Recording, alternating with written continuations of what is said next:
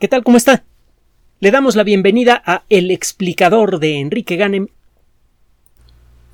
El desarrollo de los primeros ecosistemas continentales hace más de 400 millones de años fue uno de los momentos más importantes en la evolución de la vida, no solamente de la vida en tierra, sino de la vida en general.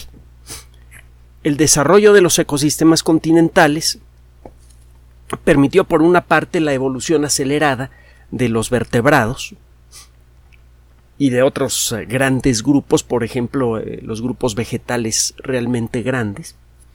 Y esto produjo cambios fundamentales en la química de la corteza terrestre.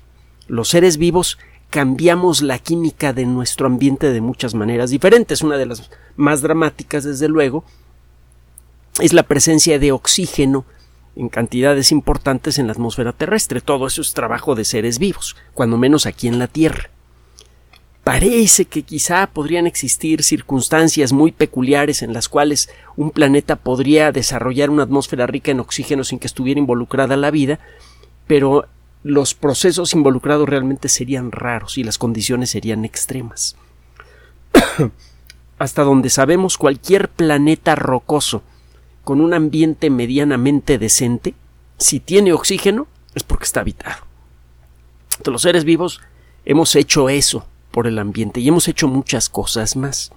La actividad continua de los seres que vivimos en la zona continental, en tierra firme, afecta a la química de las rocas y eso a su vez afecta al tipo de sustancias que pueden ser lavadas por los ríos y que llegan al mar. Cuando las circunstancias son decentes, es decir, cuando no existe por allí uno que otro mamífero metiéndole la pezuña al ecosistema, el tipo de sustancias que bajan de los ríos eh, puede fertilizar a los océanos. Este proceso de fertilización, lo hemos comentado en otras ocasiones, involucra, por ejemplo, la liberación de fósforo y otros elementos químicos fundamentales para la vida y que son atrapados fácilmente en minerales insolubles.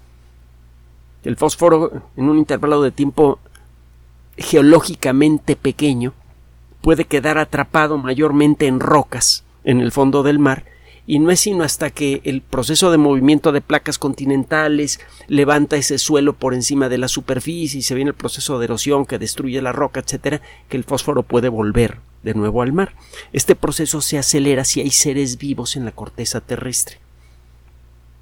Hay muchos seres vivos que de una u otra manera con su actividad descomponen las rocas continentales y con eso aceleran el proceso de liberación de fósforo y de otros elementos químicos que de otra manera quedan atrapados por millones de años en las rocas. Estos elementos químicos van a parar al mar y enriquecen al mar también. Los ecosistemas eh, eh, del planeta están todos íntimamente ligados de muchas maneras diferentes y la metidota de, pata que estamos haciendo con los ecosistemas es algo verdaderamente... Cuando usted estudia ecología realmente se asusta de lo que estamos haciendo. Estamos destruyendo grandes tramos del ecosistema creyendo que esos tramos son eh, independientes y que lo que hagamos aquí no va a tener efectos acá. Y resulta que no. Acuérdese de lo que platicamos hace poco con respecto a los salmones, por ejemplo es toda una nota. Si no, no la he escuchado, échele un vistazo. La publicamos hace relativamente poco. Bueno, ya tenemos claro que vamos un poquito atrasados. Ya se imaginará usted por qué, ya lo oyó en las grabaciones anteriores. Pero bueno, vamos recuperando terreno. El caso es que hace pocas grabaciones publicamos algo relacionado con los salmones y la vitamina B. Toda una historia que revela eh, una de las muchísimas hebras casi invisibles de interrelación que hay entre los seres vivos del mundo. Bueno, el caso es que los seres vivos siempre modificamos nuestro entorno y en, en nuestro planeta los que vivimos en zona continental somos particularmente activos para esto. De muchas maneras diferentes y a pesar de que los continentes representan a menos del 25% de toda la superficie del planeta, los ecosistemas continentales son especialmente importantes para el equilibrio ambiental del planeta entero. Por eso es tan delicado estarse estar destruyendo tan rápidamente los ecosistemas terrestres porque estamos dándole en la torre a una red de dependencias químicas, físicas y biológicas que afectan directamente a los océanos, no solo al continente. Pero bueno, una de las cosas que uno aprende cuando estudia ciencia es a cambiar, entre otras cosas, el concepto de la belleza. Verá usted, cuando usted tiene que meter las manos en la tierra de una maceta, o peor aún, en la tierra del campo, uno siente que se está ensuciando. Y cuando uno saca las raíces de una planta, parecen la cosa más desagradable y fea que puede existir en el mundo. Una vez que empieza usted a estudiar en detalle cómo funciona la vida, qué papel tienen las plantas en el ecosistema terrestre, todas las especies, y qué funciones tiene una humilde raíz, las cosas cambian por completo. Hace 400 millones de años, las primeras plantas más o menos avanzadas comenzaron poco a poco a cubrir de verde al planeta. Primero probablemente alrededor de ríos, lagos, de, cuerpos de agua dulce más o menos estables. Pero en un intervalo de tiempo geológicamente pequeño se desparramaron por todo el planeta. Esto es consecuencia del desarrollo de la evolución de varios factores diferentes. Entre ellos destacan las raíces. Las raíces de las plantas les permiten buscar humedad en terrenos aparentemente secos, a veces a gran profundidad.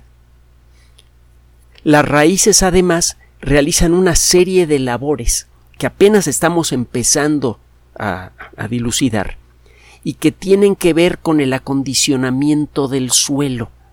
Las raíces no solamente están tomando pasivamente los minerales y el agua del suelo, sino que están activamente cambiando la química del material en donde se encuentran y estos cambios químicos a su vez favorecen el desarrollo de otros eh, organismos, por ejemplo, bacterias y hongos, cuya actividad a su vez, en circunstancias normales, enriquecen aún más el suelo.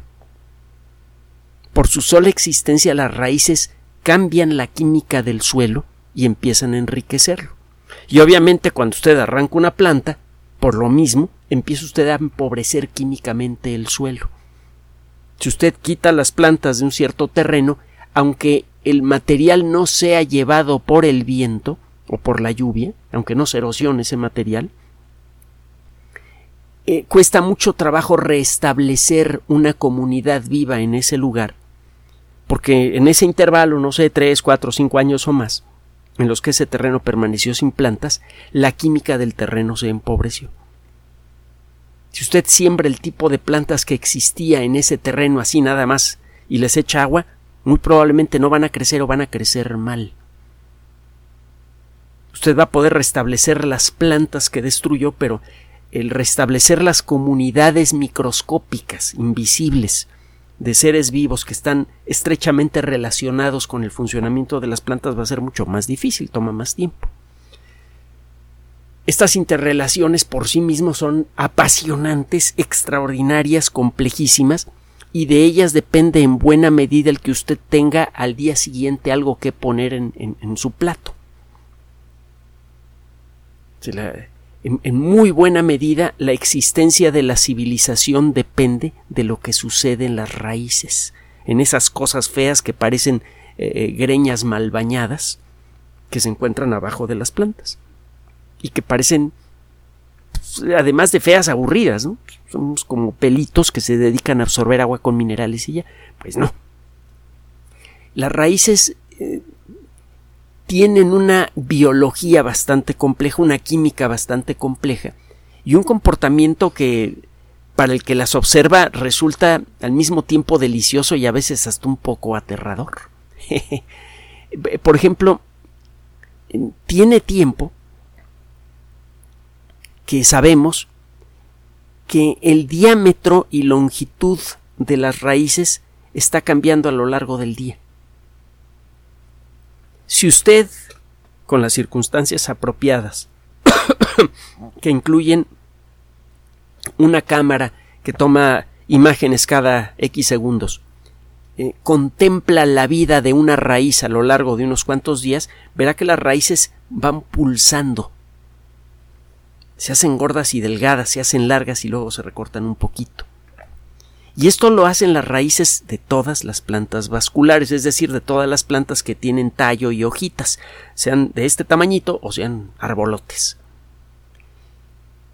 Este proceso, esta pulsación que experimenta la raíz de cualquier planta vascular, parece que está estrechamente relacionada con muchas de las funciones más interesantes de las raíces, que incluyen el acondicionar el suelo, que incluyen el poder extraer humedad incluso en ambientes en donde la humedad parece casi inexistente, generar alimentos de alta calidad, todo eso, en muy buena medida, tiene que ver con las raíces y todo eso a su vez, en, en alguna medida, parece que bastante grande, tiene que ver con este proceso misterioso de pulsación que experimentan las raíces. Desde hace más o menos 15 años y gracias al desarrollo de la biología molecular moderna, podemos seguir el paso de las proteínas que son producidas dentro de un ser vivo. Sabemos que el ADN guarda la información que describe cómo construir las proteínas que necesita un ser vivo. En el ADN también, y esto lo sabemos desde hace relativamente poco, existe información para fabricar las moléculas que regulan el proceso de producción de proteínas. Así que en el ADN están las recetas para fabricar las proteínas y las recetas para fabricar las sustancias que controlan el proceso de producción de proteínas. Por mucho tiempo pensamos que como el 90-95% de nuestro genoma era ADN basura que no servía para nada y resulta que casi todo, prácticamente todo ese ADN sirve para regular la producción de proteínas. Y eso pasa con todos los, seres vivos. Eh, eh, bueno, sí, con todos los seres vivos aquí en la Tierra, porque todos tenemos ADN. El, eh, el estudio proteómico de las plantas está revelando cosas nuevas. Cuando usted hace un estudio proteómico, usted puede darse una idea de qué proteínas está produciendo un cierto, en distintos puntos un organismo. Los primeros estudios que podíamos hacer a nivel químico molecular profundo de los seres vivos eran estudios genómicos. ¿Qué genes tiene este bicho? ¿Qué genes tiene esta planta? Punto. Lo siguiente más interesante fue ver qué tipo de proteínas está produciendo un ser vivo en un momento dado. Es claro que el tipo de proteínas que producen nuestras células del sistema nervioso cuando estamos activos debe ser diferente al tipo de proteínas que produce cuando estamos dormidos. Las proteínas realizan funciones químicas muy precisas o participan en procesos estructurales muy precisos de las células y estos procesos cambian durante el día. La necesidad de, distintos tipos de proteínas en una célula del sistema nervioso cambia y lo mismo pasa con todas las demás células. Entonces, si uno quiere entender mejor cómo funciona realmente una célula, no basta con saber qué tipo de proteínas podría producir si se le antoja. Que eso es lo que pasa cuando estudiamos el puro genoma más, más interesante ver qué tipo de proteínas se está produciendo en un momento dado. Eh, gracias a esto, hemos visto que efectivamente hay una serie de genes que se activan de manera especial cuando las raíces de la planta están engordando durante una, parte de este de, estas pulsaciones que experimentan las raíces. Cuando las raíces están eh, haciendo más largas y gordas, se producen proteínas diferentes a las que se producen cuando la raíz empieza a adelgazar. Entonces, estas pulsaciones que experimenta la raíz no son consecuencia de un proceso químico pasivo. Algunas personas imaginaban que estas pulsaciones de la raíz de las raíces tenían que ver con el proceso de absorber agua con minerales del suelo y ya. Y no, estábamos completamente, bueno, estaban las personas que decían esto estaban completamente equivocadas. Resulta que estas pulsaciones no tienen que ver con que le esté entrando agüita con minerales a la planta y cuando ya está llena la raíz, este, algún proceso se lleva ese líquido hasta la parte superior de la planta. No. Es la explicación que daban para la pulsación de las raíces. No, no, las proteínas que se producen en distintas etapas de este proceso de, eh, de pulsación tienen un papel importante en la realización de una serie de funciones químicas que apenas estamos empezando a entender. estas pulsaciones son especialmente notables en la punta de las raíces, que es la parte en donde la raíz está creciendo realmente. tiene tiempo que gracias a técnicas avanzadas sabemos cómo se van distribuyendo las proteínas en la punta de una raíz y cómo va cambiando su concentración a lo largo del día y eso está asociado con estas pulsaciones. Hay una sustancia que tiene un papel especialmente importante en las plantas y también tiene un papel muy importante en la teoría de la evolución.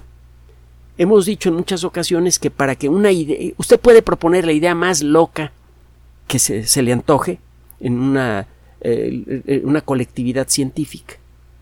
Si usted presenta bien su idea y puede aterrizarla con hechos, con observaciones de, fenómenos conocidos, con datos, si usted puede darle sustancia a su idea, por loca que sea, lo van a van a acabar escuchando lo que usted tiene que decir. Sobre todo si la idea que usted propone es falsificable. Lo hemos dicho en otras ocasiones, en el mundo de la ciencia una idea falsificable es una idea que por la forma en la que está construida hace predicciones que o se cumplen o la idea se va a la basura. Para que una idea científica sirva de algo, como parte de su estructura tiene que predecir cosas que sirvan para decidir si la teoría es correcta o para decidir si la teoría es equivocada. Si usted puede decidir si la teoría es falsa o correcta haciendo una observación o un experimento, la teoría está bien construida, aunque la mera resulte que no funciona. no, eh, importa menos que una teoría no funcione pero que esté bien construida, porque usted propone una teoría que hace una, una predicción y la predicción falla, pues usted tiene que revisar esta teoría que estaba tan bien construida para ver por qué falló. Usted construye esa teoría con base en conocimiento ya verificado. Si su teoría se veía muy bien construida, se, se, conformaba perfectamente con otras cosas que ya sabemos y ya hemos verificado, y, eh, y falla a la hora de hacer predicciones, eso significa que hay algún hueco en nuestro conocimiento, un hueco que no sabemos que, que no sabíamos que estaba allí. Con base en la poca información que teníamos, pensamos que esta teoría era correcta y resulta que está equivocada, es porque nos falta saber algo que nadie conoce.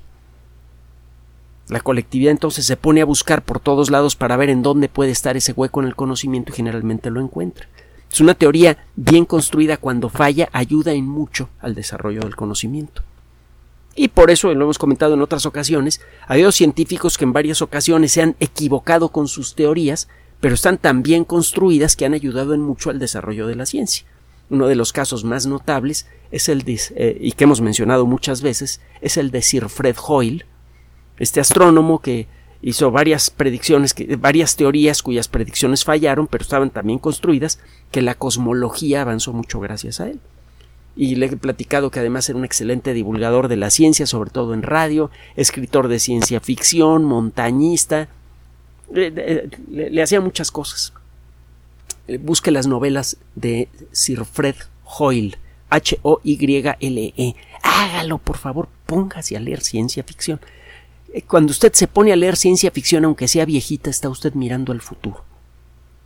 Esa es la ciencia ficción es una mirada al, a lo que puede ser, para bien y para mal. Y en ese sentido es apasionante. Por ridícula que parezca, recuerde que la ciencia ficción puede parecer ridícula en un momento dado, y al momento siguiente sigue pareciendo ridícula, y al momento siguiente también, y de pronto ocurre algún avance en el conocimiento, o ocurre algún desarrollo tecnológico, y esta novela que parecía ridícula de pronto deja de serlo, como pasó con De la Tierra a la Luna de Julio Verne y tantas otras más. Bueno, regresando al tema, ¿qué tiene que ver eh, todo este rollo de la ciencia y todo eso con, con lo de las raíces? Bueno, resulta, eh, Charles Darwin tenía un interés especial por los vegetales. La evolución de los vegetales parece plantear una serie de problemas para la teoría de la evolución. Por ejemplo, los vegetales parecen ser muy vulnerables a cualquier cambio ambiental a la presencia de insectos que se los quieren comer, etcétera, etcétera. Entonces las plantas parece que no tendrían derecho a existir de lo vulnerables que son. Pero el hecho es que son abundantísimas, tanto en cantidad como en número de especies diferentes, y juegan papeles obviamente cruciales en los ecosistemas terrestres. ¿Por qué si son tan frágiles? Es una de las muchísimas preguntas que Darwin y otras personas se hicieron con respecto a las plantas para tratar de ver si la teoría de la evolución podía explicar la existencia de las plantas. Como parte de, de sus estudios, que fueron bastante profundos, fíjese, a pesar de ser aficionado a la ciencia, Darwin era teólogo. Y, teólogo por las malas, porque su papá eh, desesperado, no conseguía que estudiara medicina el muchacho, no quería estudiar nada. Así que a empujones y casi casi colgándolo de las orejas, lo obligó a estudiar teología para que pudiera ganarse la vida eh, como párroco protestante, pues que vivir de las limosnas de sus feligreses. Le quería conseguir una parroquia en un lugar afluente para que todos sus feligreses tuvieran dinero y tuvieran forma de darle eh, limosnas a la parroquia y que de ahí pudiera vivir el inútil de su hijo. Bueno, pues resulta que en sus ratos libres al inútil de su hijo le gustaba la biología y ya ve lo que pasó. Bueno, Charles Darwin en alguna ocasión dijo que debería existir algún principio de naturaleza química. Lo dijo con otras palabras, pero muy cerca de lo que le estoy diciendo. Que debería gobernar el comportamiento de las raíces. Y este, este principio químico debería, entre otras cosas, controlar el ritmo con el que crecen las raíces. Él creyó identificar la, evidencia de la existencia de estos procesos en las raíces de las plantas. Pasan unos cuantos años después de, de, que Darwin publica su libro, bastantes años, de hecho creo que esto que le voy a comentar llegó después de la muerte de Darwin y fue descubierta una sustancia que ahora mucha gente utiliza para facilitar el crecimiento de sus florecitas en casa, la auxina. La auxina es una eh, eh, sustancia que efectivamente acelera el crecimiento de las raíces. y en los últimos años, y gracias al desarrollo de las nuevas técnicas de la biología molecular, ha sido posible empezar a estudiar con más detalle exactamente cómo funciona la auxina. La auxina funciona en cantidades increíblemente pequeñas. Basta con una cantidad verdaderamente ridícula de auxina para hacer que las raíces de una planta crezcan rápidamente. Es claro que esta sustancia entra nada más por algunas partes de la raíz, sin embargo afecta el comportamiento de todas las raíces de alguna manera las auxinas, la auxina, cuando entra en, algún punto de, la raíz, debe llevar su mensaje químico a todas las raíces para que éstas se pongan a trabajar y empiecen a crecer. Existe una red bastante densa que no podíamos ver ni con los mejores microscopios, para eso necesitábamos de la biología molecular avanzada, hay una red de proteínas transportadoras que llevan la auxina de una célula a otra. En el momento en el que entra auxina por este lado, esta red de, proteínas transportadoras van enviando copias de la auxina, ejemplares de las moléculas de auxina, a todas las raíces. Y esto tiene un efecto bastante claro en el crecimiento de las raíces las auxinas disparan la producción de proteínas que hacen que las raíces se hinchen. Y curiosamente, esas proteínas que facilitan que las, eh, eh, que, las, eh, que las raíces perdón, se hinchen, inhiben la producción de otras copias de la misma proteína. El ADN tiene información genética que sirve para construir proteínas. Y hay un mecanismo regulador, estamos apenas empezando a estudiar eh, realmente a fondo, que regula el proceso. En algunos casos, cuando se produce un poquito de una cierta proteína, si la célula que la produce necesita mucho, la sola presencia de pequeñas cantidades de esa proteína estimula a los mecanismos internos de la célula a producir más proteína. Entonces arranca usted produciendo muy poquita proteína y en poco tiempo se está produciendo mucho. Ese es un eh, proceso de retroalimentación positivo. La presencia de esa proteína en pequeñas cantidades en la célula estimula a que la célula produzca más proteína hasta que se alcanza un cierto valor. Existen otros procesos moleculares que funcionan al revés. La sustancia producida bloquea a la maquinaria molecular que la está produciendo. En el momento en el que la auxina entra en las raíces, la auxina estimula la, la, actividad de ciertos genes que se ponen a fabricar las proteínas que ayudan a hacer que las raíces se engorden y se alarguen. Pero esas mismas proteínas, por el solo hecho de empezar a aparecer en el interior de las células de las raíces, inhiben la producción de nuevas copias de la misma proteína. Se produce una cierta cantidad de proteína el proceso se detiene casi inmediatamente y estas proteínas, mientras están funcionales, ayudan al crecimiento de la raíz. Las proteínas que participan en reacciones químicas son como herramientas y al igual que las herramientas humanas se desgastan con el uso. Si usted produce una cierta proteína, la proteína se pone a participar en procesos químicos. Estas proteínas que participan en procesos químicos se llaman enzimas, lo hemos comentado en muchas ocasiones, y las enzimas como buenas herramientas moleculares después de realizar X veces el proceso para el cual eh, están adaptadas, se descomponen y dejan de funcionar. Si la célula no está produciendo más proteínas de ese tipo, el proceso se detiene. Eso es lo que está pasando en las raíces. Parece que el proceso de pulsación de las raíces está gobernado directamente por las auxinas. Y este conocimiento, el que el, saber cómo funciona este proceso de pulsación, que ya nos lo teníamos sospechado desde el siglo XIX. Sabíamos que debería existir algún mecanismo de retroalimentación negativa como el que le estoy mencionando para poder explicar por qué las raíces pulsan y no simplemente crecen y crecen y crecen como locas. Pero bueno, ya, ya tenemos ahora una, una confirmación mayor, incluso gracias a una serie de trabajos realizados en eh, varias universidades de los Estados Unidos y que han sido publicados recientemente en varias revistas dedicadas a la biología molecular y a la, a, eh, botánica. Lo que estoy reportando es una nube de trabajos publicados en varias revistas diferentes. Ahora sabemos incluso en qué puntos de qué células de una raíz son las que realmente se activan mucho cuando reciben auxina. No todas las células de las raíces reaccionan igual a la auxina. Solamente ciertas células que están en ciertos puntos cerca de la punta de las raíces. Bueno, este conocimiento es oro molido para la sociedad humana. Porque basta con incrementar un poco la actividad de las raíces de una planta para que su productividad crezca mucho.